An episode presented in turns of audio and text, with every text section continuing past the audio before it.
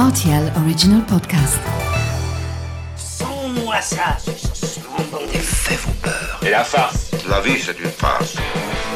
Ma soupe, s'il vous plaît. Ça tord les chocolates. Mon scarpe, mon germe-là Mais combien de fois je dois vous dire que c'est susceptible, l'aubergine? Salut, c'est Mathieu Lopez. Bienvenue dans ma cuisine. On la surnomme la reine du printemps. Pour l'occasion, elle aime se vêtir aussi bien de vert que de violet pour profiter des belles étals des marchés ensoleillés. Voici la recette des asperges et sa mayonnaise maison.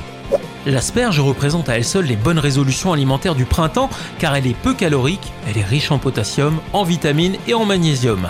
Pour réaliser cette recette, vous aurez besoin de 2 kg d'asperges vertes, un citron, quelques pluches de persil frais.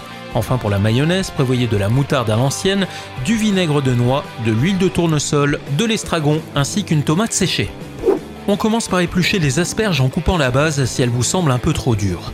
Dans une grande casserole d'eau salée, vous les plongez en les faisant cuire avec la tête en haut. La durée de cuisson va dépendre de la taille de l'asperge évidemment, mais en général 15 minutes devraient suffire pour obtenir une cuisson juste à point. Lorsqu'elles sont bien cuites, vous les égouttez et vous les faites refroidir sur un torchon de cuisine bien propre. Place maintenant à notre mayonnaise que vous allez réaliser en fouettant un jaune d'œuf avec une cuillère à soupe de moutarde à l'ancienne ainsi qu'une cuillère à café de vinaigre de noix.